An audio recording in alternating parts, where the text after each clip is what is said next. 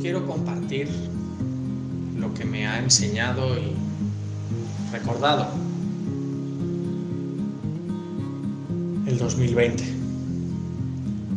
Me ha enseñado lo que realmente vale en la vida. A sentir y apreciar lo que tienes, lo que compartes. Y lo más importante para mí, el poder hacerlo hoy y ahora. El hecho de que de un día para otro, en mi caso, la vida cambiase completamente, estar acabando el verano y empezando a trabajar más duro con un montón de proyecciones para darte cuenta de que te tenías que quedar en tu casa encerrado y nada de todo lo que habías pensado, proyectado o trabajado valía, ni iba a valer, ni siquiera existía. El hacerte pensar en eso y quedarte en esa sensación probablemente haya sido muy frustrante para muchísimas personas. Y gracias a todo lo que he ido aprendiendo en estos años y a lo que comparto, yo puedo decir que fue algo totalmente revelador y que me generó mucha paz. Porque me hizo entender y ser más consciente de lo que llevaba trabajando y aprendiendo durante los últimos cuatro o cinco años. Que todo lo que piensas, todo lo que te han dicho que es importante, que todo tu pasado en base al cual vives hoy tu vida no es verdad si no lo sientes.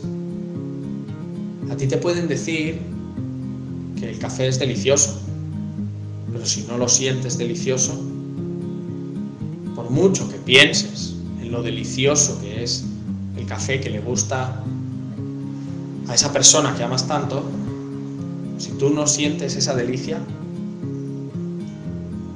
no tendría sentido. ¿Cuál es la situación en la que nos encontramos y por la cual esas cosas pasan? Que nos han enseñado y obligado a sentir, a pensar, estar, a decir.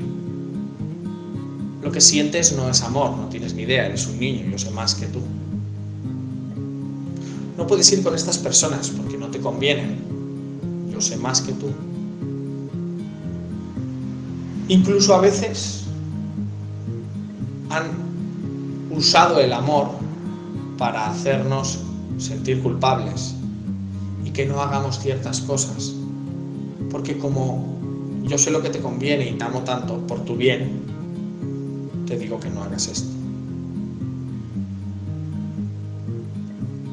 Cuando a lo largo de los años tú le vas diciendo a las personas lo que está bien y lo que está mal, lo que tienen que querer y lo que no tienen que querer, cuándo tienen que decir la verdad y cuándo tienen que mentir. Porque hasta eso nos enseña, no esa mentira si se puede es piadosa, es para ayudar a otra persona. Cada vez que una persona sentía frío y decía siento calor, decía una cosa diferente a la que estaba sintiendo, estaba negándose a sí mismo. y vas desequilibrando poco a poco tu capacidad emocional y sensitiva. Porque míralo de la siguiente manera. Tu corazón siente amor por una persona y cuando te preguntan dices, no, no siento nada.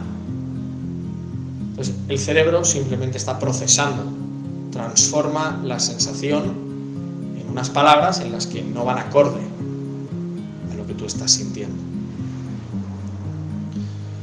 Entonces, eso nos lleva a la hora, al hoy.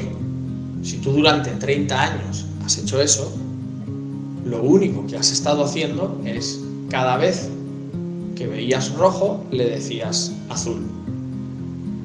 Otro día, verde.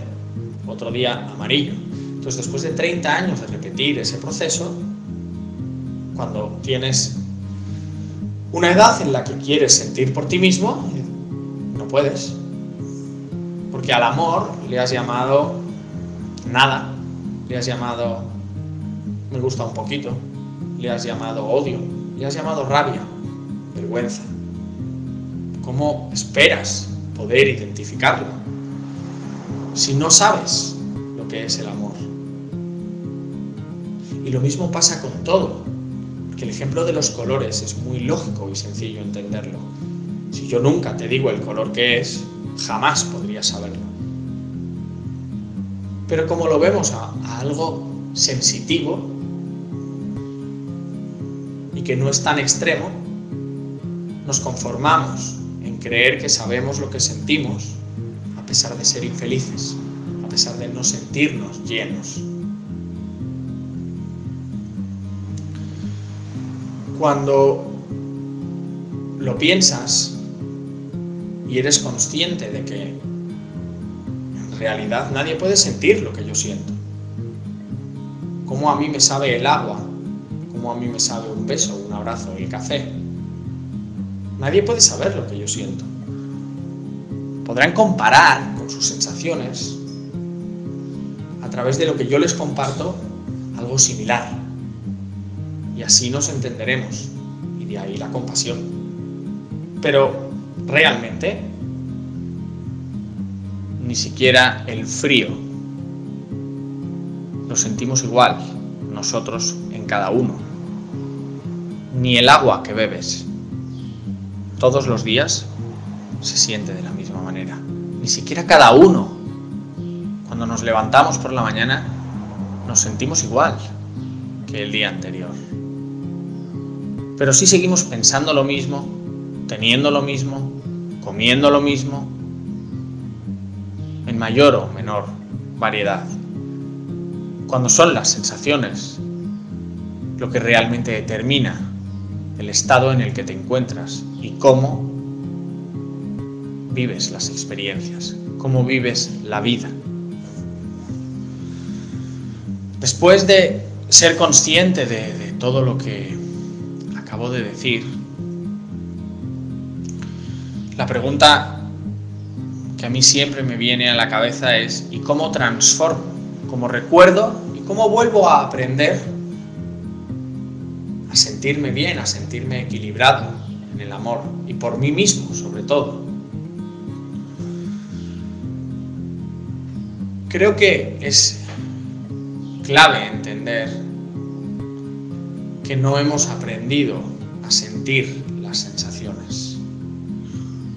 Cuando hemos tenido hambre, hemos sentido la necesidad de comer. Y así lo has pedido desde que has nacido. Cuando has sentido frío te has querido tapar y así sucesivamente. Y cuando no has podido saciar la sensación, has intentado no pensarla, no sentirla, no aceptarla incluso. Y lo que yo estoy intentando transmitir es lo contrario. Siente el hambre que tienes, respira el hambre que tienes. Y no lo veas de una manera negativa, transforma, dejando sentir el hambre lo que realmente te enseña, te transmite, te hace pensar para que te vayas conociendo más.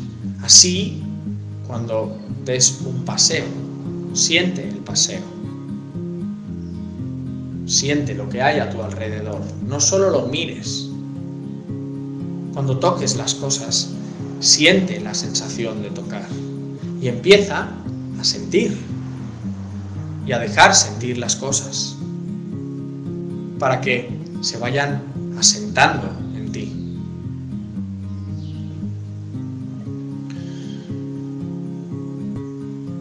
Algunos ejemplos que me vienen a la mente son por ejemplo, sentir el viento. Tú puedes escucharle, puedes ver cómo se mueven las hojas, pero si no lo sientes, llegarías a incluso dudar de si hacía viento. El frío, por ejemplo. Hay muchas veces que hay dos personas a la misma temperatura en el mismo lugar y una siente frío siente calor. Eso nos enseña que no importa cuánto hielo haya a tu alrededor, si tú no sientes frío, no existe.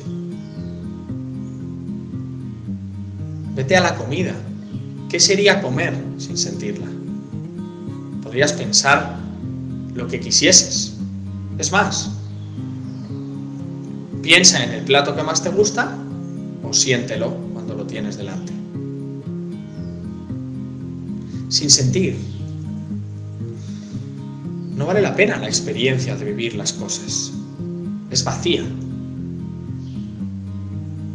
Por lo tanto, eso te tiene que hacer ser consciente de la importancia que tiene no negar lo que sientes nunca, para que siempre sea verdad en ti y cuando sientas amor no tengas que pensar si es rojo, azul, verde, amarillo, porque nunca te han definido lo que realmente era no has querido confiar en ti.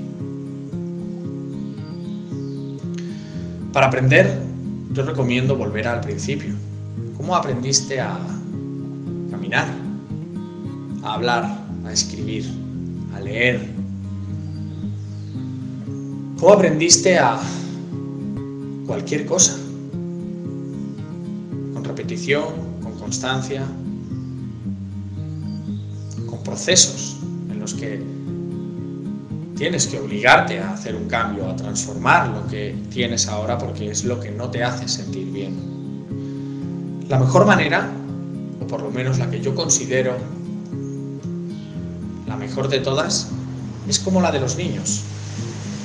Cuando caminan por primera vez, cuando hablan por primera vez, ellos están completamente motivados, entusiasmados, llenos de ganas y de amor, sin un fin más allá del ir aprendiendo, paso a paso.